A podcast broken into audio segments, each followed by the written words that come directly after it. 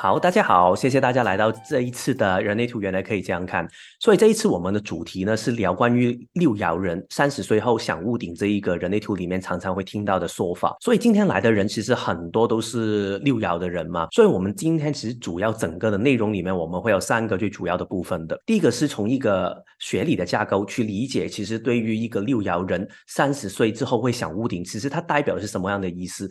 当然，我觉得你们有一些人可能以后有自学过，或者是有解读过，或者是有参加过一些课程，所以呢，可能多多少少，我觉得你们也可能会有一些想法对于这个主题。但是我会想更完整的去说明清楚，其实所谓的想屋顶是什么？是不是代表就是我要离开人群？是不是我应该就是不再工作？或者是是不是我应该就是用一个更抽离的角度去跟世界互动？可能会有这些想法，有一些可能是，有一些可能不是。但是我会在接下来的第一个部分的时候呢，会跟大家好好的去说明清楚，在我眼中，从学理的研究下面，其实人类图的三十岁到五十岁岁。这一段时间其实是什么样的一个阶段？这个是第一个部分。然后第二个部分呢，我会跟大家去分享一下。那如果你走在这个阶段上面，分别是二十五到三十、三十到三十五，或者是三十五到四十五这一个阶段下面呢？你可以做出什么样的一个自己的准备，或者是一个心态的调整。然后这个部分呢，我特别邀请到 Noel，所以他待会会跟我们来分享那个部分，他自己一个个人的心得跟一些个人的经历。所以那个部分大家可以多期待一下，因为我觉得我能够说的其实很多是人类图的学历层面跟我的观察，但是我觉得有 Noel 的一个第一身的一些感觉，我觉得一定会很不同的。这个是第二个部分，然后第三个部分呢，我觉得相对对大部分的你们来说，可能不是最主要想听到的东西，但是我觉得多听一下，可能也可以跟你身边的人去分享。就是作为你们身边的一些人，换句话来说，就是如果那些人他们身边的另外一半也好，或者是很好的朋友也好，他们刚好是所谓的六爻人的话呢，那他们可以如何去？跟你们相处，他们应该用什么样的态度跟你们相处，会让你们最舒服的？所以这一集因为最后还是会放到 YouTube 下面去嘛，所以如果有一些朋友，他们刚好是可以听到这一集，然后听到最后面的话呢，我。希望他们也可以更懂得跟你们相处，让你们在走这一段其实不简单的路的时候，可以多一点舒服自在一点的感觉。所以就是这三个部分。然后说完这三个部分之后呢，我们就会到 Q&A 的部分了。然后 Q&A 的那个部分就是好像我刚才说的，其实我会把虽然它会继续录起来，我不会停掉它，但是那个部分我不会剪到去 YouTube 下面，所以大家可以放心去发问。所以说到这里呢，这个就是我们今天会聊到的内容。但是在开始我一开始要想谈的东西之前，我多有一个东西想跟大家说一下，是因为今天来的人大部分都是所谓的六爻人。所以什么叫六爻人呢？其实是说你的人生角色下面，你可能是四六，可能是六二，或者是六三，或者是三六，反正在你的人生角色下面，你会有六这个数字。通常我们都会统称或者是。简称他们就是作为六爻人，所以有一些人啊报名的朋友，他们会刚好是他说对人类图没有认识的，但是刚好进来了，或者是他根本都不知道自己是不是六爻人，所以很简单，你只是需要去 Google 里面去找。取得你的人类图，然后你跑完你的图出来之后呢，你看一下你出生的那个时间之后，你这张图上面他写的人生角色是什么？先不要管它是什么样的数字的组合，反正你看到人生角色这个东西里面有六这个数字呢，你就可以假设你就是一个叫六饶人的呃区区区分了。所以这个就是我们一个大前提嘛，因为这个就是我们今天的主题，所以。主题的另外一个部分就是说，三十岁后想屋顶。所以为什么是三十岁呢？这个可能你们会有机会听过一些，但是我会更清楚说明给大家听。其实这个三十岁是建立在什么样的前提下的？其实具体来说呢，我觉得说三十岁其实不太准确，因为其实每一个人进入这个想屋顶的时间，其实都会有一点点的不同。因为其实你看到这个就是一个从。一个上帝视角去看整个太阳系的一个眼光嘛。如果从这个角度去看的话，你会看到我们现在站在一个地球的下面去看，然后呢，你看到右下角这个部分，你可能看到我的滑鼠，那个这个就是土星。如果没有记错，对，这个是土星。所以呢，这个就是如果举例说，现在你出生的时间刚刚好就是这个时间的话，土星就是在地球的这个位置，大概是一个四五点左右的位置，对吗？所以呢，土星。在你出生的时间，然后它要绕着地球走一个圈，它要走二十八年左右的时间。当它重新回到同一个位置的话呢，这个时间就是我们所说的土星回归了，在人类图下面，你可能多多少少也会听过这个说法。这个应该是占星里面也有的一个概念，但是我也没有很清楚占星。但是反正就是说，土星回到出生的那一个当下。所以如果土星你在你的设计下面，你看到它黑色的部分是二十九点一好了，当它回去二十九点一的时候呢，这个就是所谓的土星回归的时间。但是因为其实每一个的周期，它那个移动的状态会有一点不同，所以其实每一个人他的土星回归的时间会有一点点差别，可能是二十八或者是到三十这个时间之间。所以通常我们可能抓就是一个大概二十九，但是方便去说，通常说为什么我们会说三十岁？其实在这个土星回归的时间上面呢，每一个人人，包括不单只是六爻人，六爻人以外的人呢，其实他们的生命里面都会产生一个。不小的转变的，就好像我也从香港的那个行销的工作，现在跑来在台湾去做人类图的工作，所以其实土星回归是为我们的人生会带来一个很大的转变的。但是我后面会说到像屋顶这个事情呢，就真的是六爻人才会有的东西。虽然土星回归每一个人都有，而且就是六爻人像像屋顶是跟这个土星回归有关，但是像屋顶就是六爻人特别会。出现的事情，然后呢？土星回归虽然我们说是二十九岁左右那个时间，就是那个准点，刚刚好走完一周的那个时间嘛。但是呢，其实它不会一天突然你就好像开启一个新的东西，它会有一个慢慢的循序渐进的一个过程。所以通常有一个说法就是说，在你土星回归前三点五年。就会开始慢慢一步一步的越来越的走进那个土星回归的那个高峰期，然后呢，你要慢慢从那个高峰期走回去，然后就慢慢平淡下来，就是过三年半，所以它是一共一个前后加总起来是七年的一个时间，就是会完成整个的土星回归的过程，慢慢进入下一个阶段，所以这个是土星回归。然后呢，到了土星回归之后呢，你会听过一个叫天王星对分，但是这个我们先不谈。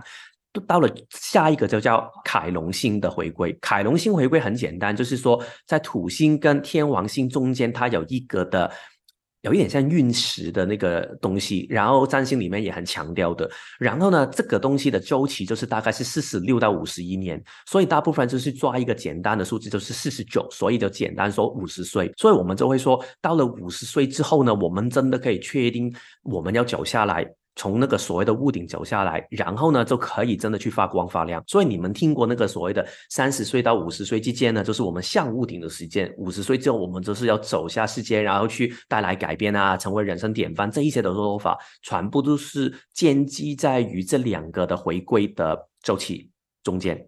所以呢，最硬最啊学理的东西呢，我刚刚就说完了。后面我们就会说一些比较。容易理解一点的东西了，所以其实图形回归会为我们带来一个什么样的改变？尤其是在一个六爻的设计下面呢？我今天会带来四个名人的设计，但是我不单只是说他们的故事，我想透过他们的一个故事，去让大家可以感受到其实里面的一种变化是什么样的一个样子。这四个名人刚好都是我可以确定他的出生的时间的，因为可以出确定出生时间，我才可以知道他是不是六爻人，要不就是没有办法确定，一天里面的变数太多。所以第一个我想跟大家分享的一个名人就是他，贾博士 Steve Jobs。所以呢，你大家一定会认识他嘛？就是大家很多人都是用 iPhone，他真的开始去推出 iPhone 那个时间，就是让所有全世界的人都记得他的那个时间是什么几岁？五十二岁，就是刚才我们说凯龙回归下来那个时间。但是这个不是重点，重点是其实他第一个人生的高峰在哪里？是在二十九岁，他当时都已经开。推出了他自己一台新的 Macintosh 的电脑，就是所谓现在的那个苹果电脑 Mac Mac 机这个东西。这个东西其实现在我们看起来可能好像就是电脑一台啊，但是在那个时代是一个很划时代的一个创新。当时他是要跟 IBM 去打，然后 Steve Jobs 当时是说这个是改变世界的一个东西，在一九八四年他是这样说的。所以呢，你可以看到在二十九岁的那一年，他是已经走到世界下面，很多人都觉得哇，你这个人很厉害耶，你这个人就是前途。无可限量，你可以做到这样的事情，你很厉害，你一定可以未来可以打败就是当时电脑最大的龙头 IBM。但是呢，他一年不够，然后他就在苹果公司给踢走了。后面他开了一些新的公司，然后也开了现在很红的皮克斯动画工作室。但是其实你看到他从三十一到四十一年，当然他还是在一这个商业的社会，在一个科技的社会里面，他还是很厉害。但是你会发现，他好像没有以前二十九岁那个全世界都觉得他真的是一个未来叫什么天之骄子的那种概念。直到他到四十五岁，他重回到苹果公司，然后呢，他开始慢慢的去一步一步去做他的行为，然后真的到到五十二岁的时候，他就推出了 iPhone。所以呢，我会想表达的就是从贾博士这个故事里面，你可以看到。六爻的人生里面，他跟其他人的土星回归很不同，是他会有一种很大的生命的断层。其实所谓的生命的断层是什么？只是不代表是你在人生里面会出现很大的错误，然后你突然就是会黑掉什么。其实不是这样。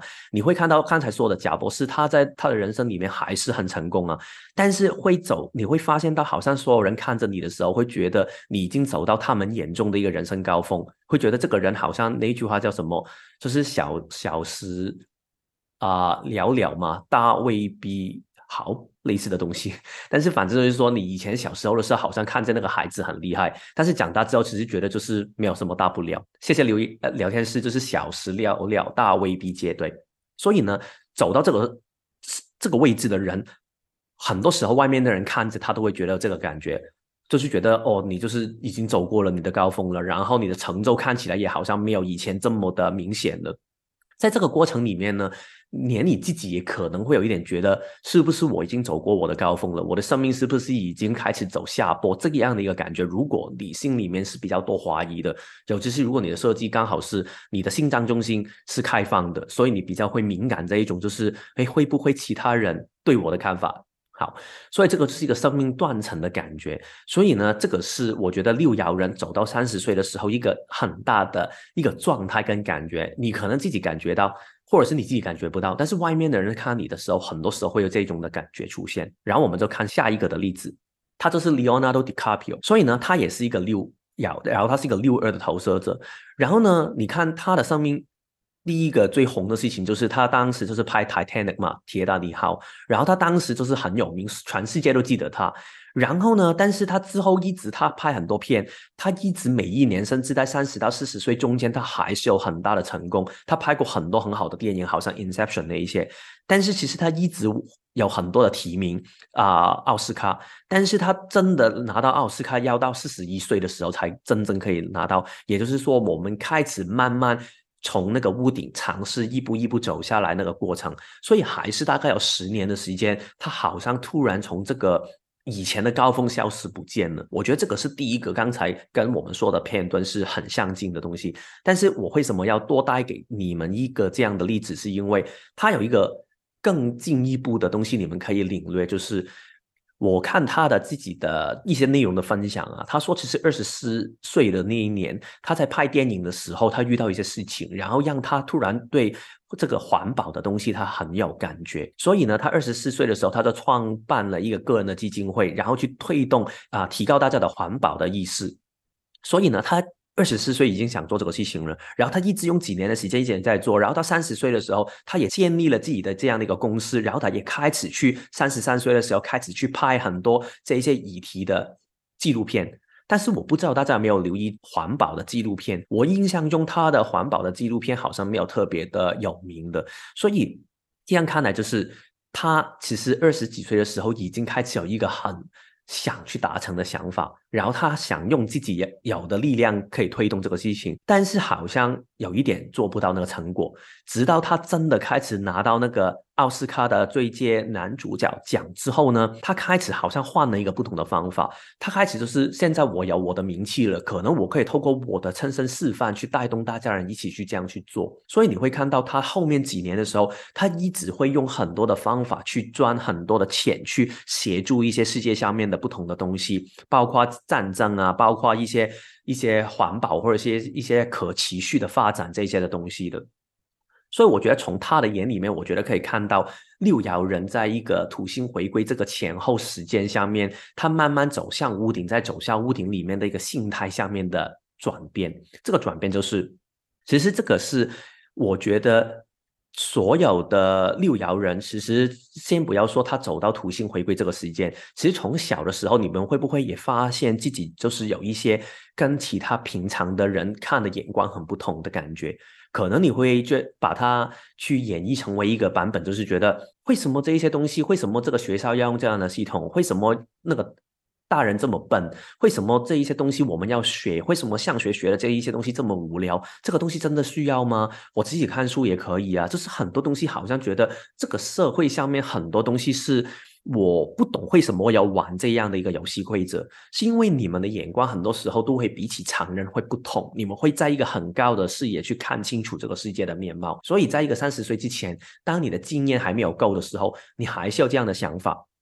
但是当你进入三十岁，你可以想一下进入三十岁是什么样的一个过程。大概可能，如果你现在是念大学好，或者是你很快出来工作也好，所以反正你就是做了三到五年的工作之后呢，你开始会觉得，你当时可能一开始是觉得，嗯，我终于是一个成年人了，我可能可以把我心里面觉得我想带给大家的东西去呈现出来了，可以吧？但是当你过了几年之后，你发现，哎，好像我进到一个职场也好。进到一个家庭也好，在人际关系也好，好像很多东西都不是这么行得通诶，好像很多东西都好像是我想的很好，但是我不知道如何可以把它显化出来，可以呈现出来，可能欠的可能是一个时机点。可能是自己的历历练不够，也可能是因为你知道这个愿景真的很好，真的很美，但是自己一个人还是没有办法做到的。所以有一点像，就是现在我也很想世界和平啊，但是我单凭自己一个人真的可以世界和平吗？我可以让那个俄罗斯他们那一边不打仗吗？没有办法。如果我自己一个人没有办法改变世界的话，那可以怎么办？所以走到三十岁的时候呢？它就会出现一个很大的状态，你会发现有一连串的事情会让你受到打击，然后呢，很容易会让你走进一个所谓的自我疗伤的过程。这个所谓自我疗伤的过程是说，你开始会有一种感觉，觉得我以前想这个事情想的很美，但是你一直觉得好像很多东西让你失望，让你好像觉得有一点消极的感觉，所以你会觉得，既然我的行为都没有办法可以为世界带来改变的话。那我为什么还要白费这么多的力气去干这些事情？所以回到刚才，如果你回到里奥纳多·迪卡比欧的那个状态，可能他就会去想：如果我现在拍的这些电影，我很想让大家明白到其实环保的重要，但是根本没有人在看。大家喜欢就是看一个爱情的电影，大家就喜欢看《Titanic》，大家喜欢看一些看不懂的《Inception》这些电影，但是根本其实对这个社会是没有好处的。但是大家就是不明白，大家就是这样的程度。那这个的失望会很容易会让你需要走进一个自我疗伤的过程，因为你需要跟这一些世界下面的不美好，跟世界下面的让你失望的东西，我要拉远一点的距离，我不可以再跟你们每一天聚在一起了，因为我需要休息一下。这个是第一个部分，自我疗伤的部分。然后呢，另外一个部分就是回到原来的高度去看清楚全貌。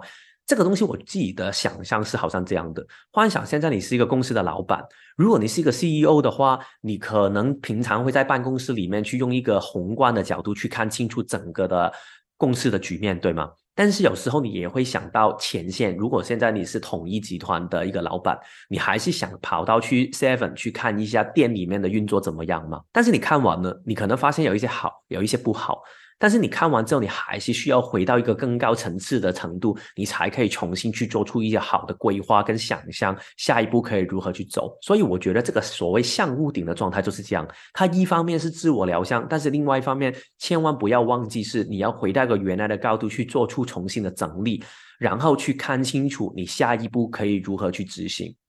所以我会说，这一个时间的你，其实有一点是你会很想去。去了解跟去慢慢梳理清楚，其实什么东西是可行的，什么东西是你在现在这个阶段你可以多尝试的。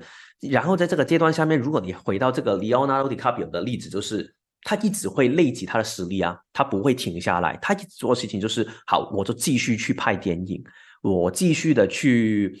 啊，我记得他还是很跟很多的一些导演去合作，可能他想知道如何可以拍到好的电影。我继续去从事我的演艺的事业，让我这个人更多人会追随，然后之后我说的东西就会更有影响力。所以他是同一个时间退后一点来看，但是同时一直在累积他自己的力量。所以呢，在这个自我疗伤跟回到原来的高度去看清楚全貌这两个部分下面呢。我们把它深化成为，如果是三个不同的情况会怎么样？我这里把三六跟六三放在一起，因为一方面他们的人相对来说比较小，但是这个不是最主要的原因。最主要的原因是因为我觉得他们在某层面上其实是相同性比比较高的，他们呈现的样子很不同，但是他们的课题是很相近的。好，我们先说六二。所以如果是六二的话，我们刚才说嘛，其实这个过程是一个疗伤的过程，所以觉得世界上面好像有一些东西是。我看到很美丽的东西，但是我不知道如何走过去。其实这个我觉得就是很典型六月的一个想法，就是我走到一个位置，我头三十年的时候，我一直在寻找生命里面可能是我的热情，可能是一个世界最美好的样子。然后我很想让这个世界下面最美好的样子可以在世界下面出现。然后我用尽很多的方法尝试，但是呢。当我尝试过，尤其是在二十几岁的那几年的时候，我已经有我的力量了，我已经是一个成年人了，但是我做出来的事情好像没有效果，所以就会产生到一种想法，就会觉得，好吧，所以我好像觉得我已经有一点受够了，我觉得我没有。能量在可以投放在不停的尝试下面的，所以我需要退后来看清楚，只是我真正喜欢的是什么。所以这一段时间，你去问一个六二，所以你的人生想要呈现什么，他们就会可能呈现一个。比较消极的状，他都觉得我不知道哦，我根本不知道人生有什么东西我喜欢，或者是他觉得对啊，我喜欢呢，那又怎样？我做到真的会改变世界吗？其他人不跟我一起做，哪有怎么样？然后你可能甚至会觉得，就算其他人跟我做，哪有怎么样？这个世界就可以得到改变吗？然后世界得到改变，我又可以得到什么？所以很容易会走进这样一个觉得。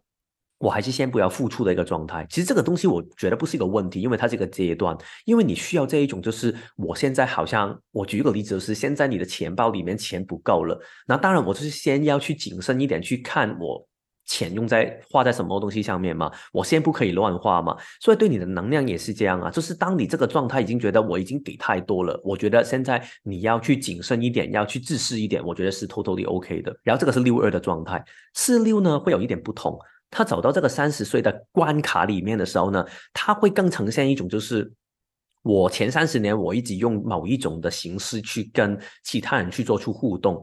然后可能有一些东西是你可能是跟老板的互动，可能跟另外一半的互动，可能开始跟儿子的互动，或者是跟爸妈的互动，或者是跟细节其他事情的互动。但是你会开始发现，好像这种的互动方法，要不就是不适合外面的人，要不就是不适合自己。所以反正就是好像我一直找不到一个让我可以觉得舒服的一个存在的位置，如何跟其他人相处可以最有效。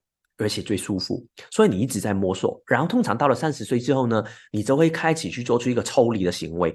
这个抽离不代表你就这样不会跟其他人去来往哦，只是代表可能你会用一个更嗯没有很投入的状态去跟其他人互动。所以你可能对于其他人来说，你会觉得相对来说，如果他二十岁前二十几岁已经认识你的时候，他就会觉得你以前好像很热情，现在你可能变得冷冰冰。可这个是比例了，可能你相对来说，你二十岁的时候也是有一点冷冰冰，但是你现在就好像连找也找不到你，或者是找你出来的时候，你要好像完全不投入在这个事情下面。其实你想干什么，或者是你对生命很多东西，你就觉得到底我应该要投入一些什么东西，我跟他的关系是什么？所以我觉得四六很多时候都是会处在这样的一个状态下面。好，然后呢，下一个就是到六三跟三六。他们两个其实都是比较没有，好像六二跟四六这一种这么明显的，好像我需要有一个我觉得最想投入的东西，然后我不知道是什么，或者是最想投入的关系模式，但是我不知道怎么样。他更多的感觉是我好像一直在尝试，我自己的感觉是他一直很想去找到一个他觉得适合自己的尝试的风格跟。模式，所以他会一直反复尝试，然后重新去整理思考，再尝试，再整理思考，一直反复做这个过程。所以我觉得到三十岁的时候，可能会有一点觉得累的，就是其实我试个这么多干什么？其实试这么多，真的可以让我让我有成长吗？然后我还是不是一样会碰壁？那我这样的话，我继续试下来干什么？所以可能到了某一个时间，你就会觉得，哎，所以我要停下来了。然后你就想去退隐一下。但是好像我刚才说到这，其实这三个状态里面，他要做的事情不是啊，好，我就安静的坐在那个屋顶下面，然后摊一杯咖啡，然后等到五十岁的到来，也不是很消极的去顾虑自己，然后不跟其他人互动。我觉得其实很大程度是三十到五十岁这一段时间里面，多多少少要持续性的去做出一些尝试跟实验。然后慢慢去找到舒服自在的平衡。无论是你现在是跟一个喜欢的东西，就是慢慢去尝试一下。可能现在你已经三十五岁到四十岁这个区间，然后好像觉得。好，我现在有一个东西我喜欢的，虽然我不确定它是不是我一辈子最喜欢的。好，我就尝试投入看看。以前我用 A 的方法去投入，现在我就换一个 B 的方法去投入，看一下大家对这个投入的。状态像我可以得到什么，然后我可以呈现什么出来，不行吗？我换 B，B 不行吗？我换 C。所以一直在一边去尝试，一边找到自己的平衡，同时一边在累积自己的经验跟实力。然后呢，当你做到这些事情的时候呢，当你五十岁到来的时候呢，你就可以真的所谓的从那个屋顶下面真的走下来去发挥影响力。所以这里可能会有一些问题，就是那如果我就是不想去。投入进里面去啊！我可以在下面安静的等吗？可以吗？坦白说，当然，如果这个是你的选择，当然可以啊。但是如果我觉得你去这样等的话，你的生命可以继续去前进，但是你会发现，可能你到了五十岁的时候，他可能会有一些改变，去强迫你现在要从屋顶下来。但是你又好像没有，因为透过那二十年的时间去累积自己的实力的话，你下来的时候。要不你这就赶进度赶得很赶，要不就是你可能会觉得很讨厌，为什么你突然要把我从屋顶下面赶下来？所以我觉得，一方面如果你享受那个到时候可以去影响他人的那个时间的话，我觉得就是做做好准备啊。又或者你没有特别觉得想影响他人，但是你只是觉得我只想舒服的过自在的过生活，我觉得也是好的做好准备。然后你这个的路应该会走得更顺畅一点，而不会给从屋顶下面踢下来。然后我记得在那个填表单下面也有一些人问过，就是说如果他是六爻人，然后他三十岁前他的三爻的状态他叠碰的不够多，他错误好像不够多的话，那会不会影响到他后面这个过程？这个确确实我没有一个很确实的答案，但是我自己的看法是，我觉得三十岁前的尝试倒不是最重要的，因为多多少少你都要尝试啊，所以就是你三十岁尝试了多少，然后你三十到五十岁的时候你就去。整理多少啊？所以就是好像你现在做了三个饼出来，然后你就去包装三个饼嘛。所以，但是如果最大的问题是你现在前面经历了这么多，但是你一直都不整理的话呢，然后你后面才出现问题。所以我觉得重要的不是三十岁前你有没有尝试够多，而且那个东西已经过去了嘛，哪里也没有办法补救。重要的是三十到五十岁的时候，你可以用什么样的一个态度去经营你想过的生命，去迎接下一步的到来。好。这个是下一个例子，就是说五十岁之后，其实到底会发生什么事情？因为刚才我们说的贾博士或者是里奥纳多·迪卡比奥，他们两个都是没有办法可以看到他们五十岁发生什么事情，因为。Steve Jobs 很快五十岁，好像五十六岁他就离开了。然后呢，Leonardo DiCaprio 他就是五十四十八岁现在，所以其实他也没有经历到这个阶段。但是呢，Bill Gates 他是四六的生产者，他都已经经历了，所以其实这个就反而可以更可以看清楚一个五十岁之后会发生什么事情。所以你看，Bill Gates 第一个最大的成就，一定就是他去开了美微软公司嘛。然后这个微软他。在二他二十几到三十几的时候，开始开发了很多很厉害的事情，然后去改变了世界。所以最主要就是第一个是 MS DOS，后面就是 Microsoft Windows，然后还有 Office。但是你会开始发现，当他走到三十几岁之后呢，一方面在这个 Microsoft 微软这个公司里面，你会看见他好像没有一个更大更大很了不起的突破。但是这个我觉得还放轻一点。重要的是在他的生涯里面，他好像也没有一个非常重大的突破。他就是一直去经营这个维远，让他可以变得更大更好嘛。所以我觉得在他的人生里面，也有一点刚才我们说的，他已经在二十几、三十岁这个时间已经走到一个所谓的高峰期，好像突然他后面就不见了。但是呢，一到四十几、五十岁的时候，他开始发生什么事情？他开始去辞掉他自己执行长维远的执行长，然后他去好好的经营自己的私人的基金会。然后呢，因为他已经走到五十几、六十岁嘛，你会看到他做出的改变跟贡献会很厉害，而且我觉得他的改变跟贡献是很带有所谓的六爻的那种很高的愿景，因为对他来说，他要改变的不是一个人，他要改变的是一个世界的运作的方法。所以我觉得最震撼的是，这个其实我之前也不知道，他五十四岁的时候，他就是跟巴菲特一起共同创造一个东西，叫 The Giving Pledge，就是他要鼓励全球所有的富豪，他们都要把自己的。至少一半的自己的钱投入慈善的事业里面，所以他要做事情不是我自己一个人放很多给很多钱世界。他要做的事情是要全世界最有钱的人都要这样去做，因为当你这样去做，世界才可以得到更大的改变，对吗？所以他就会做这些事情，而且他后面也做很多就是比较更大型的东西，就是他会做人做蛋，而不是你去捐一些钱给世界，然后让大家可以得到更多的食物，而是他去开发一个新的东西，可以让人类可以找到一个新的出路。所以后面那个虽然很多人去取消它。但是他也去研究如何可以把一个大便可以转成水的技术，所以他一直会制作这些行为，因为他看到这个东西的可能性。所以我想表达就是，当一个六爻走到五十岁之后，他想带来的东西是这样的。这个行为它还有一个很大的特点，就是你在做这些事情的时候，我觉得他已经开始有一种感觉，是觉得我根本没有顾虑其他人怎么看我，我只想我做我自己觉得好玩的事情。通常六爻到了五十岁之后，他都会有一种这样的。乐天的感觉，所以呢，在这个阶段，很多时候会凭着三十岁之前一直都有的乐天跟希望。再加上三十到五十岁的时候累积的实力，因为刚才说的嘛，三十岁的时候其实你很乐天，但是其实你没有太多的实力。但是三十到五十岁的时候，你很多实力开始有了，但是可能相对来说你不够乐天，你开始会多一些悲观的想法，觉得你世界让你失望啊等等。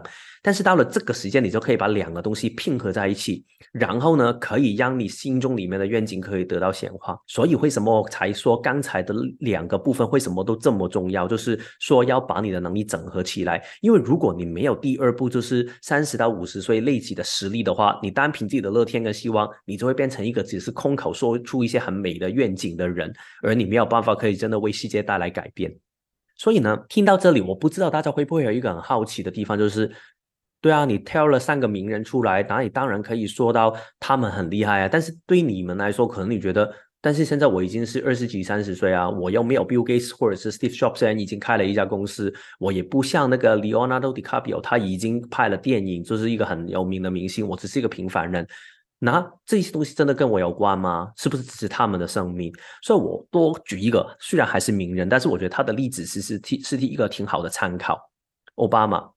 奥巴马大家一定听过他嘛？他就是美国的第一个黑人的总统，而且他不单只是一个总统，他是让世界知道原来是可以的，原来世界可以得到改变的。然后这个美国的未来是有希望的，所以他改变当时在那个时代，因为我当时在美国念书刚刚好的时候，然后真的那个时代的那个心态跟那个叫什么，那个那个状态很不一样诶。但是如果你现在我们从后面看嘛，就是。他四十七岁的时候当到美国的总统，四十八岁的时候，他很快就拿到那个诺贝尔的和平奖。好，不知道有没有说错。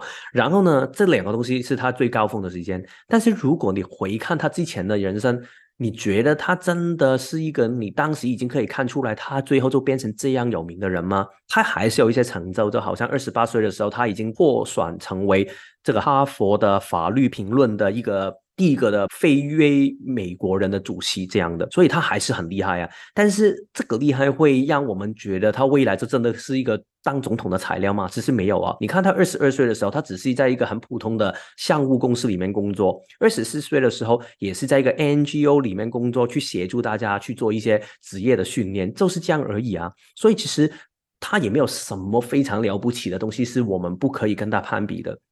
所以我想分享给大家的原因是在于未来还没有来到，所以其实你们没有办法可以用现在的你们就觉得自己有没有可能可以走到他们那一步，因为其实。那一天一天没没还没有到，其实你一天都可能是下一个奥巴马。所以其实我觉得这个事情就是，只要你做好你现在在屋顶下面的准备的时候，坦白说，我觉得六爻人他可以改变世界，或者是可以为其他人带来启发的可能性是非常非常非常的大的。所以这个就是我想说第一个部分，就是关于一个六爻的生命的状态下面一个转变的过程，大概是什么样的一个状态了。好，然后呢，下一个阶段我就会邀请到 Noel 来，所以大家给我们大概一分钟的时间，我也顺便看一下你们有你们有没有一些问题。好，我们回来了，所以现在有 Noel。Hello，大家好，我是 Noel。所以大家有听到我跟 Noel 的声音吗？都 OK 吗？声音都够大声吗？可以回一下吗？OK。OK。好，所以呢，我们接下来就来说，其实，在三个阶段里面，分别是二十五到三十岁，三十到三十五岁。跟三十五到四十五岁这三个的阶段里面，其实分别我们可以做出什么样的一些心理准备？当然，我自己会说出一些我自己的看法，这个是很学理层面我自己的内化。但是另外呢，我也想听一下，其实对于 Noel 来说，他当时的经历是什么样的一个状态？因为其实这三个阶段，他多多少少都要体会到。而且哪个阶段开始的时候，我已经跟你在一起的。对对对对对对对对对，好像你自己忘记对吗？已经好像是前辈子的事情。对，这个听说也是六爻，他们很多时候会有这样的状态。其实因为他们生命里面要改变的东西太大了，他们有一点像好像一辈子里面就过了两个人生的感觉。不知道大家有没有这样的感觉？对我常有常常有这样子的感觉。对啊，所以其实，而且我先说一下哦，虽然我们会把它区分成为二十五到三十、三十到三十五、三十五到四十五，但是其实没有这么硬绷绷的，因为其实那个时间有一点弹性。一方面是因为土星回归的时间本身就是有一些差别嘛，而且其实在这个人生的过程里面呢，它本身就会是有一些事情的发生，然后慢慢去过。所以其实不要这么强调那一年的时间，而是大概你抓到那个阶段的感觉就可以了。嗯嗯。好，那我们就来看一下第一个部分，就是二十五到二十九的时间。所以我自己的看法是这样，然后呢，我有大会也可以说一下你当时的感觉，就是我会觉得，因为刚才我没有说到嘛，二十五到二十九是慢慢走向土星回归的前几年的时间，所以你可能会刚开始的时候，从最有热情的时间走到一个位置，觉得。哎，好像会什么？我以为很漂亮的东西，最后还是这个样子。好像世界让我失望，或者是我自己让我失望，或者是他人让我失望。那这样的话，你会发现到自己在这个过程里面，好像越来越多这些所谓的负能量的东西会浮现在自己的面前。然后呢，在这个感觉里面，我自己的看法就是。首先，第一个就是认知到有这些感觉出来，不是因为你生病，也不是因为你做错了什么，也不一定是世界错错了什么，而是这个只是一个过程，让你去看见对你来说什么东西是最重要，跟你下一步可以显化出来的。所以我觉得重要的是相信自己有能力可以走过这一切。我觉得这个是这个阶段虽然很难过，但是可能是最重要可以去啊去多想或者是去多接受这个面貌。但是看一下罗欧，你自己的感觉是如何呢？嗯，我我先。简单介绍，我是立了六二。哦，对他们应该知道了。对啊，是吗？呃的，我是生产者，我也这样子说嘛。你们在人类图都是这样子介绍自己。我自己也没有介绍自己。其实今天有很多来的朋友都有听过你分享，所以我觉得也 OK 啊。但是对他就是一个六二，然后他就是我跟他认识的时候，他已经是。应该是在二十五之前了，所以其实我也看到他一直以来的转变，所以就交给你说一下了。嗯，所以哪哪时候其实是刚出来工作，嗯嗯，应该如果我没有记错，所以哪段时间其实，在工作的过程当中，虽然有时候会得到满足感，但是其实我后来有发现，我是用工作去逃避一些我需要面对的事情，所以应该那你那时候应该也感觉到吧？我很多时候都会用在工作里面。就是可以加班，可以做工作的事情，我都把所有的时间投放进去。我希望在里面可以创作出一些什么东西，让我日后可以知道有一个所谓的方向，或是有可以发展的地方。但是在过程当中，我发现好像找不到。应该那个时候的工作也让你觉得好像啊，为什么要在这样的一个公司里面工作？为什么好像那些人其实也没有想象中就是那么厉害？对对对对，因为小时候你看着那些啊。企业的人就会觉得好像他们很厉害，可能可以叫什么运筹帷幄那种感觉嘛。但是当你走近的时候，哎。为什么就是这样哦？这个东西不是应该大家都知道吗？为什么你就是不知道？应该是说哪时候我，比方说，因为我很常转工作嘛，我大概一年我就会转一个工作，因为我觉得那个工作好像满足不了我某一些的部分。所以其实刚进去一个公司的时候，我就会马上跟自己说，我想做到什么程度？因为我看到就是进去的时候看到这个画面，我知道啊，如果我坐在哪个位置，哪会是很好的事情。所以通常不用一年我就会做到。然后做到之后，我就会觉得好像很空。就是诶，那然后呢？然后因为我记得哪哪个出发点，就是让我真的想改变，是我看到我老板，在我应该是快二十九岁吧，对，差不多。哪哪段时间，我看到我老板，他应该比我大可能十五年左右吧。那他我那时候是 assistant manager，然后他是 marketing manager，然后我看着他，他因为一个报纸上面我们做的广过广。广告广告，然后他很生气，因为我们的颜色不对。然后我那时候看着他生气的时候，我想的事情是：我想不想我四十岁的时候还因为颜色的问题，然后让自己生气？然后好像这个人 生就是一整一张的广告，而且那广告的产品不是我最喜欢哦。就而且就是因为这样子的事情，我觉得哪哪个天好像塌下来。然后我看着他的样子，然后就一直在想：哎，我就是十年后应该不会想在这样子的环境工作跟做我的事情，那我要什么？嗯，所以那时候我在问这个过程当中，我一直是处于一个非常迷茫的时候。嗯，所以男人时候确实确实是蛮黑暗的，但是在黑暗的同时，我好像都没有样子停下来吧，我一直在尝试的一个阶段。这样子的一个过程，但是你说我是不是很有明确的目标要尝试？我有把大家认为好的东西当成一个目标，但是后来会发现都不是，然后就会失望，然后从失望当中就会觉得，哎，好，可能是另外一个东西吧，来试试看，又失望，对对，这样子一个来回的过程。你会慢慢变得粉饰吧？对对，愤愤世很，就是好像觉得全世界都错了的感觉，所有东西都错了，对这些人都是错的，这样子的一个感觉。对，确实，因为你们现在认识他的 Noel，就是好像你们会说他很温暖啊，然后你觉得他好像很开心这个事情，但是当时的他的样子，当然他也辛苦你。对，当当然当时他的那个样子也不是，就是每一天都是想拿拿着刀去砍人那种感觉啦，但是只是他会好像有很多的，他一方面很投入工作，但是一方面好像有很多的郁闷的感觉吧？应该是很多的愤怒。对，我会觉得，因为。那时候可能在街上有人碰到我，对对对对，不是有人碰到我，我真的破口袋嘛，我真的会跟他们吵起来，因为我会觉得这个世界已经有很多东西让我不爽了，你为什么还要这样子对我？这样子的一个状态。哦，那还好你没有打我，但是那个时间除了工作之外啊，然后也刚刚应该我们应该大概二十七岁左右，就是我们结婚嘛，嗯，所以其实，在那个时间上面，你自己的。感觉有没有觉得就是哦，原来结婚就是这样一回事啊？还是有什么样的感觉？有没有觉得就是啊，没有事情发生？还是你觉得就是让你也有失望的感觉？我我会以为结婚会让我的生活得到一个很大的改变，因为哪哪是一个很大的转变吧？对自己的身份啊等等，我以为事情就会变得更好。哦，我以为是一个出口，然后我发现，诶，结婚之后好像只是搬家而已，就搬了去另外一个家，然后就这样子生活，然后我就会不停的在想。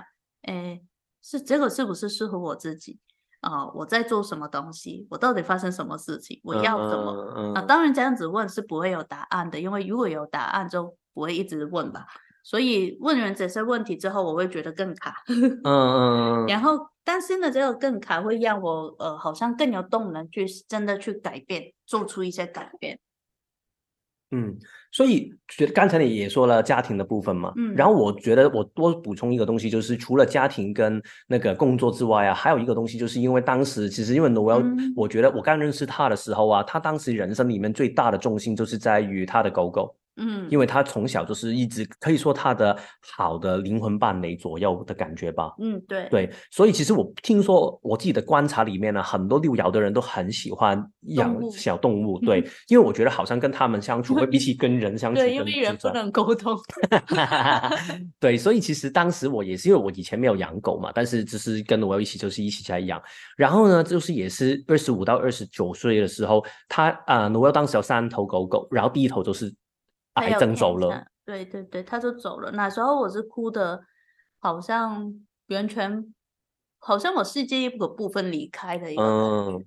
所以啊，那时候我是觉得，我连我最喜欢的东西，我最爱的东西，我付出很多的东西，都一下子不就这样子不见了。对啊，那接下来会怎么样？因为当时我们的选择，因为我们第一次做这个决定嘛，所以我们也是做安乐死。所以其实在这个过程里面，我觉得我们也没有那个足够的。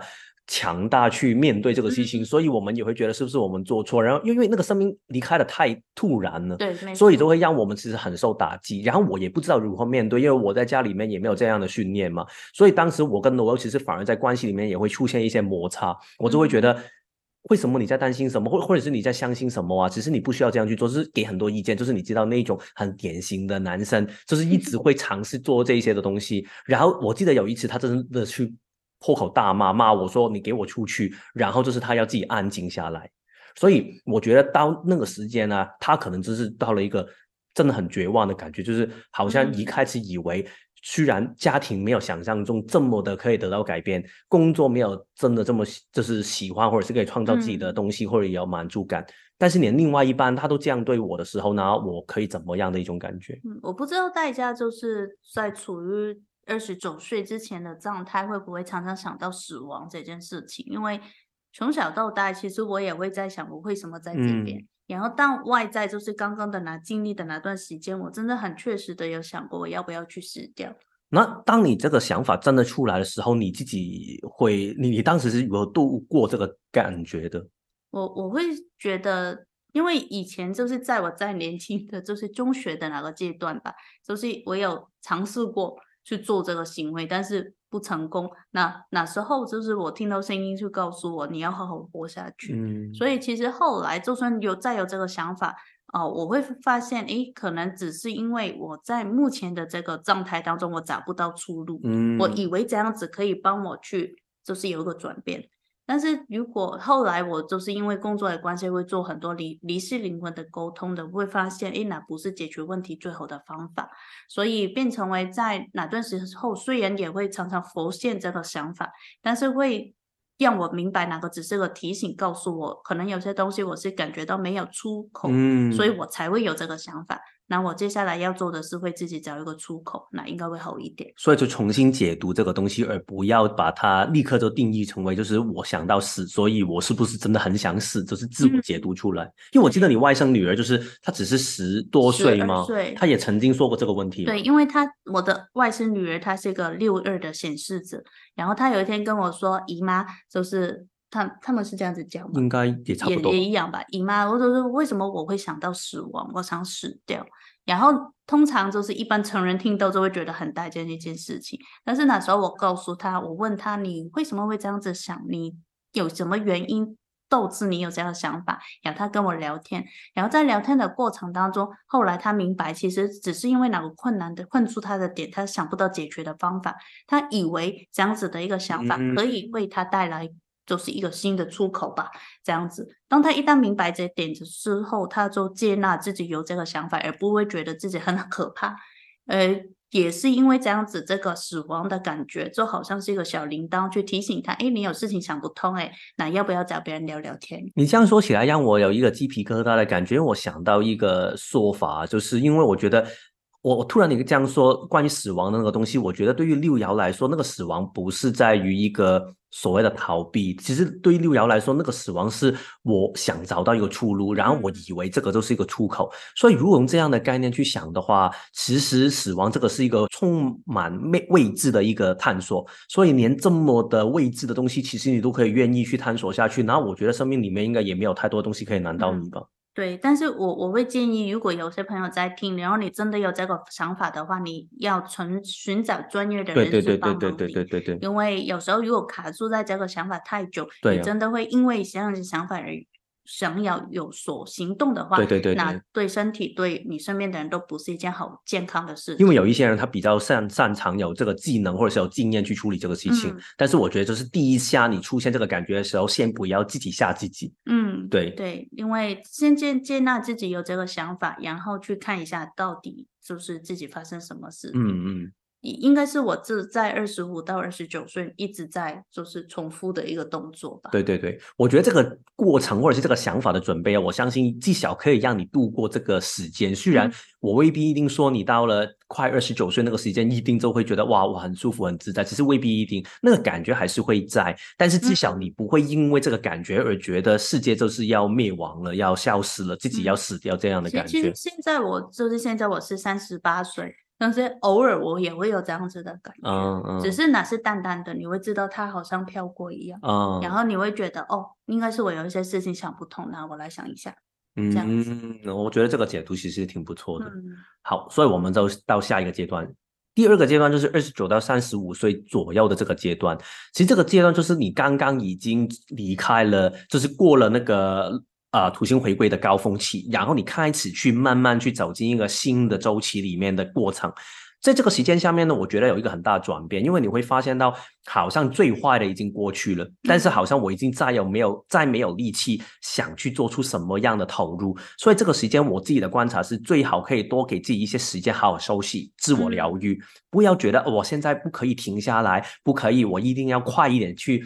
继续上路这样的，而且有需要的话，我觉得可以多去寻找一些协助。然后我记得当时这个时间就是刚刚好，Noel 当时在工作上面，刚才我没有说到嘛，啊，那个二十五到二十九的时候，他开始慢慢发现到，原来这样都是那种工作。那我不想未来这样去做。然后我记得他之后就开始有一个小的转变。现在说起来，我才想起，就是他开始去帮他之前一个前老板一起去建立一个新品牌。我觉得对于你来说，可能去建立一个新品牌，一开始可能以为这个事情就是搞不好，这个是我一手建立的东西，会不会我就会觉得在里面有得到满足感？嗯，因为因为我我很很有趣的是，我的工作的过程当中，常常老板很喜欢我，所以就算我离开之后，他们有什么事情，他们也会就是问我有不有有没有空去参与这样子。嗯，所以那时候在啊，我本来的工作做到可能很。不知道在干嘛的时候，我我那个以前的老板，因为他自己开公司，所以他说啊，你可可以 part time 来帮忙我去做一些事情嘛，这样子。所以那个过程当中，我发现哎，好玩呢，原来这个世界还有这些东西，开始做一些探索。但是当然到最后会发现，哎，好像到最后的 些做的事情也跟我现在做的差不多，只是呢规模没有那么大，因为它是小公司嘛。好，所以这边的尝试到了一个阶段，我就会发现，哎。可能可以先停下来，但是很有趣的是，我现在呢工作的那个老板，他那时候也是准备到另外一个公司去工作，然后呢，那他有有就是把我带过去这样子，所以在这个转换的过程的期间，也会让我在想，哎，那会不会是一个机会？嗯，所以哪些机会好像一直在出来，去告诉你，哎，这个世界有希望。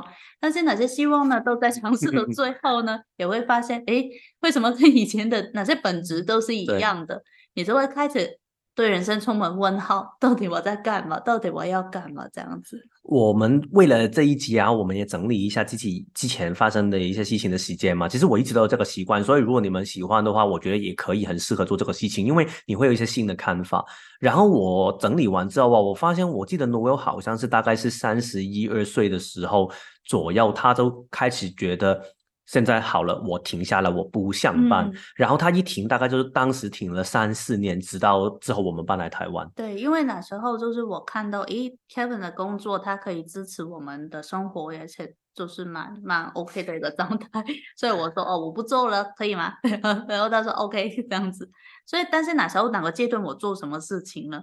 哪哪个阶段其实我去做的是做很多内在的梳理跟清理，然后好好真的好好去面对我自己的所谓通灵的能力，去想一下其实它到底发生什么事情，而不是在逃避它。但是如果你问我现在回去再选择多一片，我可能会选择继续补柔我的工作。去做这个探索，因为这样子我会发现，如果我一旦抽离我本来的那个节奏，或是本来的工作，我的世界只有这个事情的时候，就是通灵这件事，而这个件事情它还没有建立到稳固到我可以一直投放能量进去的话，那整件事情都是很 shaky，就是很很不稳固的时候，很容易会掉下来。所以那时候经历的时间就是，哎，有一阵子你会比较好，然后有时候你就会出现严重的状况，因为那时候。我的皮肤就开始出现问题，对，就是很很严重的湿疹。但是它从来没有出现过，它不是平常小时候就有那一种，它是一辈子都没有发生过，然后突然那个时间还在他最最在意的年年相，就是女生一定会很在意年相 出湿湿疹吗？对，不能化妆，不能做 facial 等等。然后呢，那时候年代我脖子都一直就是出现脏方，就是它一直处于一个红肿的状态这样子。所以来来回回的时候这样子，我会发现，哎。如果回头我可以选择多一次，我可能会选择补如我现在做已经做现场的事情，再慢慢探索我就是关于通灵的部分。待通灵的部分稳固了，再转过去，这样的转换应该是比较舒服的一个状态。不过我有一个感觉，当然我不知道是不是你内心的感觉，因为我觉得，当然你现在看，你可能搞不好你想尝试一下别的可能性会发生什么结果嘛？因为你本身都是这样好奇的一个人。但是我觉得，如果你当时还在一个工作，我现在投。回想当时的你的话，我觉得你应该没有办法可以好好投入去休息。对，因为你就是一天你就回去工作忙，然后当你一忙工作的时候，专注放在哪边？对啊，然后你就会好像之前有时候你就会突然生病啊，因为你就不想上班呢。所以我觉得很容易会有这些事情的发生。我觉得对我来说，如果用我的角度来看，我觉得那几年的休息其实是非常好的。因为我记得当时我们很有趣哦，因为我们之前有养狗狗嘛，然后呢，最后一个狗狗都走了，然后我们就决定搬到另外一个地方。然后我们搬到一个地方叫愉景湾，在香港，大家可能不认识，但是反正是在大屿山，就是一个离岛的地方。简单，你可以幻想一下，我们每天如果真的要出啊香港、中环那些地方，或者是我要上班，我每一天都是坐船上班的。所以呢，它是一个好像世外桃源，然后里面住的都是外国人，然后空气非常好。所以呢，当时当然我没有想这么多，我们觉得好啊，反正狗狗走了，我们可以搬一个地方是更自在一点的。那我们就喜欢这个地方就跳吧。然后，但是现在回想起来，我觉得刚好就是给到 Noel 一个很好舒服的环境，可以让它可以得到一个传染的休息。而且另外呢，那一段时间是因为刚刚我们是简化的。故事嘛，就是 Noel 他离职，他没有再做了。然后当时我一个人自己去支持这个啊家庭。然后呢，但是我开始学人类图，然后我就裸辞。所以曾经有几个月是我们两个人都一 一起没有工作。然后你知道香港的钱很恐怖，这样的话，不不不不不，对。然后最后呢，我还是回到职场，因为对我来说，我比起 Noel，我当时的我会很紧张，就是加钱没钱怎么办？然后他会比较是一个乐天一点的感觉，就觉得好啊，那我们就试试看吧。但是我就觉得不行不行不行，我一定要找工作。所以我就先他一步去找，然后当时我找我的工作的时候呢，我发现我身体里面很有坚骨回应继续做，但是我每一天我都觉得我很不想上班。然后我现在回想起来，其实对我来说，我会想到就是当时我的角色有一点是让他可以好好度过这个二十九到三十五的时间嘛，因为他其实是几重的，一个是那个环境很适合他，另外一个方面上就是我赚的钱可以让他可以有这个空间去做这个事情。还有第三个很重要，就是我每一天都上班，那他这个很多的空间在自己的家里面慢慢去做疗愈。我就可以所谓我要借讯息，我可以接，我可以做奇怪的事情，我可以。对啊，他要去学习 SLT，然后我也可以给钱，就是去支持他做这些事情嘛。当时的过程，对，没有，我觉得这是刚好是一个我们不知道，但是很好的配合。所以我现在回看，我才了解到，原来我当时可能在做的是什么样的一个事情。为什么我不喜欢那个工作，我还是要做？因为那个阶段，我觉得对。你来说，其实应该是一个很重要的事情。其实，在你现在回想起来，这几年真的是为我现在做的事情打好一个非常好的基础。因为我看到了很多事情，也面对了很多事情之后，哎，好像就可以有力量去回馈这个世界，也不是把自己收起来。对啊，所以为什么我刚刚才补一句，就是说，我觉得那个时间虽然可能你会觉得有一些波动，但是总比起你要波动的时候还要上班好吧？嗯，要不你是失真，然后你还要上班，然后你就应该会很愤怒。啊，对对对，是。所以这个都是二十九到三十五岁，所以如果你刚好走在这个阶段呢，真的给多自己一些时间休息跟疗愈吧，尽可能。因为我觉得，如果你真的很强迫自己要回到一个很忙的时间，当然你还是可以，好像罗欧刚才的建议，就是上班。但是我觉得你也不要强求在这个时间上面，你要走到一个事业的高峰期，因为我觉得那个时间你真的需要慢下来，然后看清楚，然后让自己可以看。就是一方面刚才说的疗愈自我，然后另外一方面就是看清楚局面下一步怎么做。说把哪几年当成为你日后的十年、二十年的一个打好基础的一个过程。啊啊啊啊！所以有什么想学，有什么想了解，就让自己去看，自己去理解。因为哪你你要明白哪几年在做的事情，不只是为了这几年，而是在未来的十年、二十年、三十年。这些东西都会一直留下来被你使用。我这个想法让我想起，就好像有一些运动员呢，运动员的生命就是平常要常常练习嘛。但是其实练习跟练习、比赛跟比赛之间那个时间，他的休息其实也是他的职业的一部分。嗯，因为你的休息不是躺着不动，你是要有，就是为了这个准备，对，你要让你的体力。回来，要不其实你之后的训练都做不到。所以虽然说是休息，但是其实在哪个休息的阶段，我也有一直在就是学习。因为我那时候开始感觉到，哎，我可能这个是一个就是通灵，可能真的是一个能力，我可以去使用的。那在哪个过程，我有看很多很多很大量的阅读，然后跟不同的就是通灵的人去交流，然后我们也有去 Sedona 吧，就是去旅游去看这样子。在这样子的过程当中，好像。一点一点把自己捡回来的一个状态，我喜欢这个说法。嗯，所以啊，好像在整件事情，我看到我可以成为怎么样的样子，哪件事情可能可以看到怎么样的样子，但是哪些东西可能在哪个当下没办法拼起来，嗯，但是我就先把它捡回来吧。然后捡回来之后，嗯，应该会有在未来会有一个时间点，所有东西是可以变成一个我看得懂的图画的。那时候我是这样子想。那这个就是三十五到四十五岁了。其实我觉得所谓的拼起来，我自己的感觉，因为 Noel 也是刚进入这个时间不久嘛，所以我觉得那个所谓的把东西拼合起来，是在十年里面的时间，就是一直尝试用不同的方法去拼。现在是 A B C pin，现之后就变成四 B A pin，下一次可能加一个 D 进来，就是一直尝试一些新的方法，用一个自己舒服的节奏去做出尝试，然后重新跟这个世界去接轨，然后去用一个新的自己去跟世界互动。我自己的感觉是这样。对，所以其实经过呃哪几年的，就是可能学习，然后我我觉得我自己在学习这些东西上面。也是蛮幸运的，遇到很多帮助到自己很多的人。那其中就是在过程当中，会因为跟其他通灵的人去沟通，或是啊了解的过程，所以会更加肯定自己可以做到什么，或是想要做到什么。所以在这样子调整的过程当中，就开始做出不同的尝试，嗯，就一步一步这样子走过来。就好像是在刚刚，比方说来到台湾的时候，可能我对可能做这些直播啊，或是镜头啊，我其实是蛮抗拒的，因为我前你想想看，前三十多年我都躲起来，然后你一下子要我把我拉都去大众的面前，我不知道应该要怎么做，所以会做很多不同的尝试。但是在尝试的过程当中，好像是没有了以前那种的绝望的感觉。绝望，嗯，反而就是觉得，哎，试过之后可能会好一点，嗯，有一种带有希望的感觉，这样子。所以好像是当你走过了三十岁之后，对我来说，好像东西就会开始慢慢被剪好。剪好之后，再到现在这个三十五岁之后，就好像可以，你会突然有个动能，或是有一些事情发生，让你可以把东西整合起来，成为你一种的能力，这样子的一个状态。我想问一下，那个你刚才说，突然好像变得对事情看的看法会不同，会更有希望的那个感觉，是你有看见自己什么样的契机底下开始有这个改变吗？嗯，应该是说从小时候，我因为应该是说一年级的时候，就是我还在念书小小时候。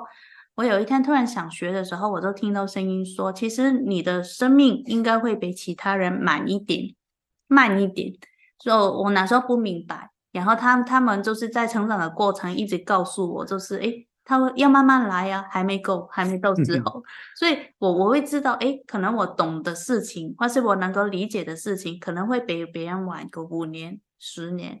然后他们说啊，你正经人生的开始应该是在你四十岁之后。嗯，所以我我那时候一直在等我四十岁什么时候来，但是在等的过程，他们也会同时告诉你，哎，你不是只是站在那边不动啊，你也要准备好你四十岁后的生活。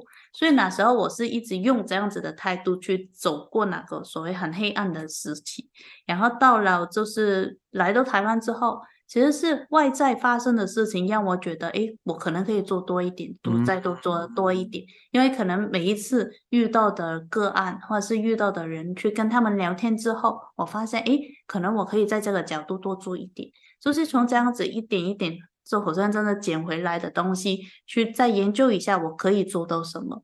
然后，因为到后边以前我会一直在关注的是我自己有什么东西，我我可我可以做到什么。现在慢慢变成为是，哎，我可以为大家做什么？哦，所以你的意思是说，可能在三十岁之前，就是刚你还没有到很啊失望、很愤世的那个状态之前，你当时的想法就是觉得我好像有很多东西我想做，但是这个东西是关于我的。对对对，都是我我我，就是我要拿到什么，我要做到什么，那就在工作里面做。但是好像是过了三十三四岁左右吧，在我自己的观察，这好像是突然会觉得，哎，也许我可以为这个世界做一些什么。嗯，所以我会开始思考，不管是日后就是提供的服务也好，或是做东西也好，我就会在想，哎，那我可以为自己，还有为其他人带来什么东西？嗯，然后我发现，一旦我用这个出发点出发点去想的时候。东西好像就开始变得很顺，一东西就开始来，然后我就可以回应，我就可以去做这样子。嗯，所以你现在看着眼前的世界也好啊，或者是你的人生也好，你会有一个什么样的愿景？你有没有一些什么这样的想法跟愿景想分享给大家听？有，我就是比方说啊，我会慢慢觉得。在我每一天都在用所谓通灵的技巧的时候，我会发现通灵不是特殊体质才能够做到，它是所有人都可以做到的，只是他们需要一些小技巧。我现在一直在整合如何把这些技巧可以很简单的告诉大家，然后大家就可以自己帮助自己，不用去找灵媒。这个是我最终想做到的，就是如何样子哪些大家去相信自己啊，有能力去帮忙自己，然后所有你想要的答案都是在你里面。所以，这是为什么我会开始透过不跟不同的人合作，希望可以做到这些事情。嗯，所以我觉得，如果大家真的在三十五到四十五啊，我也大概可以明白到那个感觉是，哎，我应该不要说我明白到，反而我可能我应该要问罗有一下。所以有一些朋友，我听到他们的回归，可能会觉得，啊，我不想离开那个屋顶啊，我觉得那个屋顶很舒服，没有人骚扰我。你觉得对他们会有什么样的东西你想分享呢？我从来没有觉得我在屋顶，哦，我从来觉得我在地下里面爬，我一直就是找了很久都找不到爬上去的方法，所以一直在尝试尝试。但是我觉得换一个眼光来说，就是我觉得。大某一些人的想法应该就是说，他以前在三十岁的时候，他觉得那个可能很抽离吧。对对，他就是想继续这个抽离的状态，好像让他们很舒服。所以对你来说，你应该也感受过这种感觉嘛？对，就是不想再重新走到人群，很烦。所以对你来说，你自己有什么样的分享或者是一些经历，你想说一下？因为那时候我有这个感觉的时候，是我把外面所有的人都当成为敌人，我他们做所有事情都是。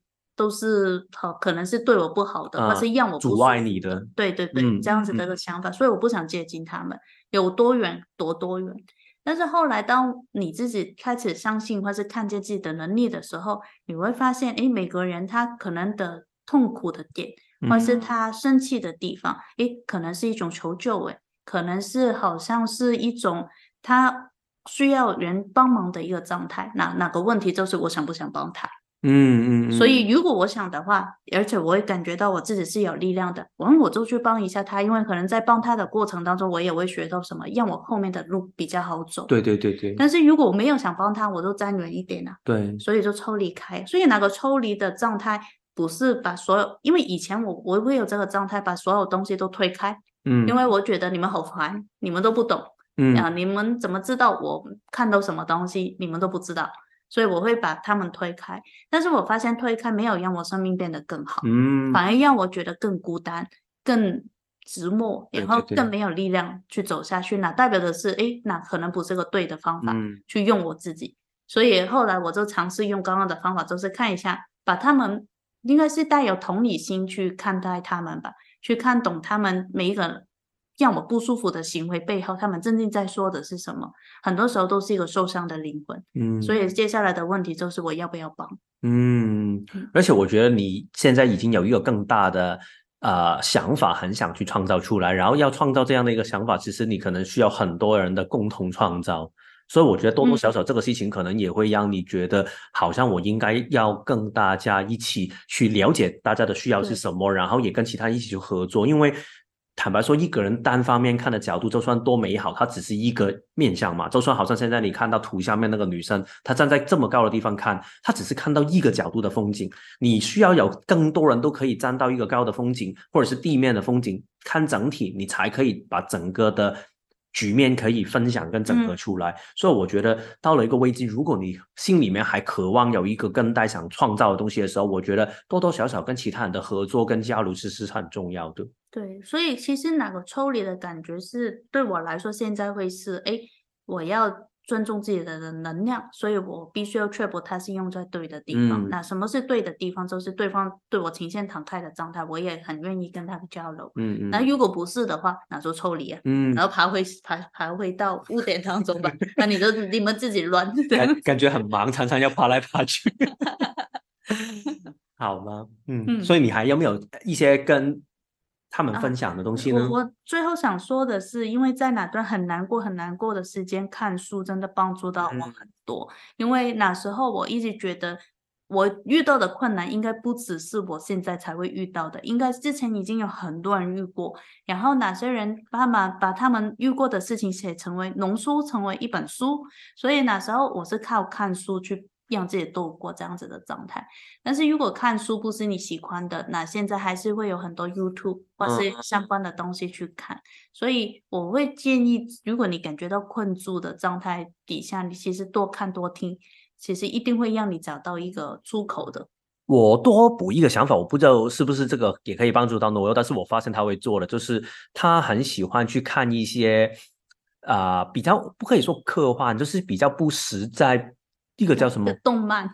对，好像动漫啊，或者是举例说《Harry Potter》那一种，就是《哈利波特》那一种，就是非现实世界的东西。因为我觉得六爻的眼光很享受一个框架以外的东西，所以他们会很享受这一种不合常理的一些场景吧。为什么我喜欢看动漫？是因为那是一个又一个的世界观，所以我去看一个人去如何把就是建立一个世界，我觉得很有趣。然后当我能够吸收你。这样子看事情的角度，坦白说，这个对我去解读很有帮助。嗯，因为我需要很多很多不同的角度，去让我可以把瞬时很如实的传递出来。嗯，我为什么我会刚才分享举例说动漫这些，就是我觉得因为这一些的材料对你们来说会比较符合到你们内在想喜欢看见的世界，所以找这一些的资源去娱乐自己，或者是让自己过得舒服，其实我觉得也是挺有效的。嗯，就是不要强迫自己一定要看一些什么东西，就是很。现实感的，看八点档那一种，虽然八点档有时候很不现实。八点档蛮好笑的，我觉得 看到很多看事情的角度。好，所以呢，我今天我跟 Noel 的分享应该大概这样，然后我们看一下大家有没有什么样的留言。我刚刚看到有些人好像有有留言，所以我们接下来呢就进入到 Q&A 的。哎哎，没有没有没有没有，不好意思，我还没有说完，不好意思。就是刚才我们一直在说，就是如果现在你是走在这一个阶段的人的状态是怎么样嘛？但是还有一个部分我要说的，就是如果现在你的身边人是一个六爻的人，那你应该如何跟他相处？然后我自己觉得有几个的层面，我想多去分享一下的。然后呢，我也可以看一下你自己会有什么样的分享。好，所以呢，第一个我想说的事情就是，第一个要给他们很多的时间、跟空间、跟关怀。因为那一段时间，我觉得很多时候他们，尤其是我说的是二十五到二十九那段时间，就是他可能也未必一定很清楚自己想要的是什么，嗯，或者是他就算他想到，他也不知道如何表达出来，或者是如何可以把这个事情落实出来。所以，如果你一直觉得好像给他很多的时间，虽然当然这些事情我做过啊，就是觉得。然后你不相伴，你要不相伴多久啊？一年我还可以撑过去，两年可以吗？不行哎，好像 就是还是会这样压迫嘛。所以我觉得，就是如果你可以的话，尽可能可以给他们多一些时间、空间跟关怀，让他们可以好好的度过这个时间。但是时间、空间、关怀可以小一点，反而不要给你。嗯，因为有专注在身边，我会觉得好有压力哦。但是我觉得以我。跟你的相处，我觉得你也不可以完全不关怀跟时间空间，就是我要给到你没有发现？对对，你听到那个重点就是他喜欢行路。如果以我的观察，就是你要给他关怀时间跟空间，但是你不要让他觉得你给了他啊。对对。我很懂掌握这个感觉，对对对，很棒。然后第另外一个东西其实也是相关的，就是你不要以为自己很懂他们的感受，也不需要替他们解决任何的问题。你不要跟他说，哎，对啊，其实我懂你这个问题了，我给你意见。对他们来说，他们应该很难听得进去。我觉得你需要做的事情就是你要当他们的后盾，然后呢，让他们知道，如果他们想倒下的话，想软弱的时候呢，你随时都在他们上面。但是同样，你不需要告诉他们，就是我就是你的后后盾。嗯，我觉得你就是好好的站在后面就可以了。对，站在附近就好，不要 太近哦。对我常常就是受到这些委屈。对，要太近我就嗯。对，然后下一个我觉得就是也是一个自己的功课，就是好好相信他们就可以。就是你要相信他们其实可以找出自己的路的，不要一直担心，就觉得你这样不行哎，你这样你这样会生病。以前我也会这样啊，就是担心他常常你知道他会在路上突然晕倒啊。就是他觉得那一天要上班，然后他突然在那个 那个捷运站里面，他突然晕了，跟我说。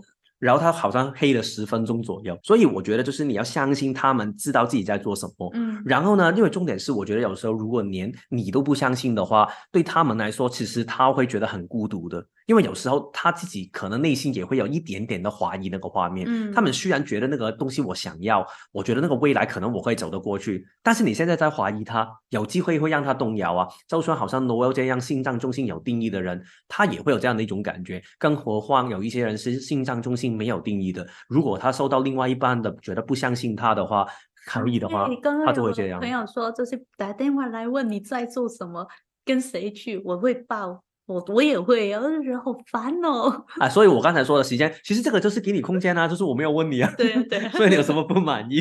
没有，就是我看到很有感觉。OK OK。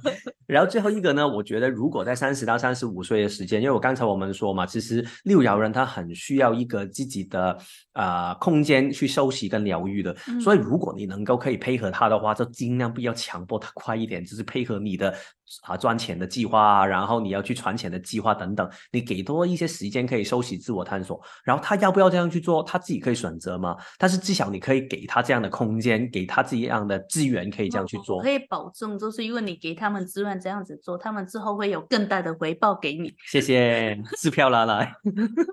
这个是真的，就是他们因为在二十五、三十五嘛，三十五啊，三十到三十五那段时间，对对对，打个时间他们能够休息好，就是。垫好基础之后，其实哪些路一定不会有太大的问题。重点就是他走过那一段路之后，他还跟不跟你在一起而已。放心，放心。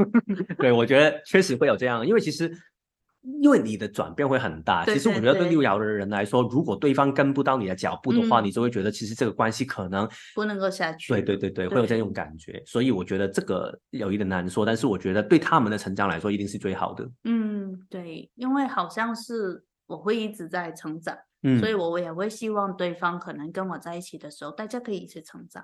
嗯，因为要不就很难对话。对，我觉得真的是，而且六爻本身就是希望有一个可能最好比他高，至少跟他同步的人可以交流。对对对对对，嗯，没错。对，好，所以呢，我们接下来就到 Q&A 的部分，让我看一下我是不是要 Q&A 那一页，还是我直接好，那我就直接来这一页，然后我们先再 Q&A。所以这一页呢，就是如果大家听到我们今天的内容，你觉得有兴趣的话呢，你欢迎可以按下面那个链接，就是 Buy Me a Pizza。所以就是呢，你可以去支持我们今天的内容。然后那个网页挺好操作的，就是每一块披萨就是五块美金，所以你想给多少，你就按多少块的披萨就可以了。所以这个就是这个部分。然后下面呢就是我的服务继训。然后 Noel 的继训的部分呢，因为我最后才去邀请他过来说，我没有放在 PPT 里面。然后呢？但是我们对，因为大部分人都已经认识你的人，比较少人认识我就对了。好，所以这个就是我的网页，然后这个就是 Buy Me a Pizza。所以大家有兴趣的话呢，可以按一下。然后我们接下来就会到 Q&A 的时间。好。然后我看一下下面有一些，刚刚有些问题，我觉得很有趣，我对，我们看一下。好的，所以呢，今天的内容应该就这样了，所以就先谢谢大家，谢谢，谢谢，那我们就下一期见吧，拜拜，拜拜，拜拜。